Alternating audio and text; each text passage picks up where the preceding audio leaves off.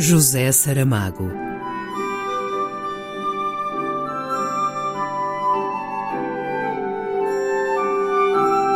A caminho do centenário.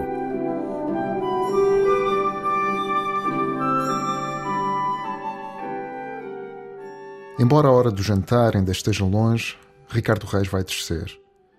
Mas antes de sair, releu o que escrevera, sem tocar no papel, diríamos que impaciente, como se estivesse a tomar conhecimento de um recado deixado por alguém de quem não gostasse, ou irritasse mais do que é normal e desculpável.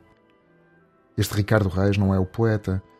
É apenas um hóspede de hotel que, ao sair do quarto, encontra uma folha de papel com verso e meio escritos. Quem me terá deixado isto aqui? Não foi de certeza a criada, não foi Lídia, esta ou outra. Que maçada. Agora que está começado, vai ser preciso acabá-lo. É como uma fatalidade. E as pessoas nem sonham que quem acaba uma coisa nunca é aquele que a começou. Mesmo que ambos tenham um nome igual, que isso só é que se mantém constante, nada mais.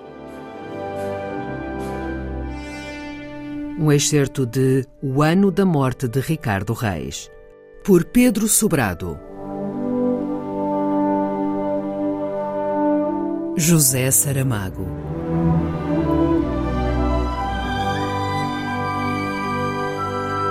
A caminho do centenário.